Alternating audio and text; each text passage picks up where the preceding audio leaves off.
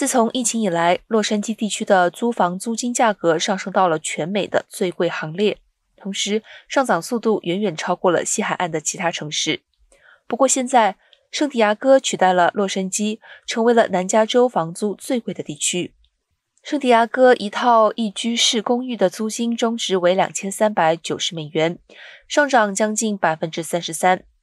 超过洛杉矶和奥克兰，跃居全美第五高。而在疫情大流行初期，圣地亚哥租房的价格排名是全美第十。报告显示，圣地亚哥两居室的租金中值为三千零五十美元，同比上涨超过百分之二十七。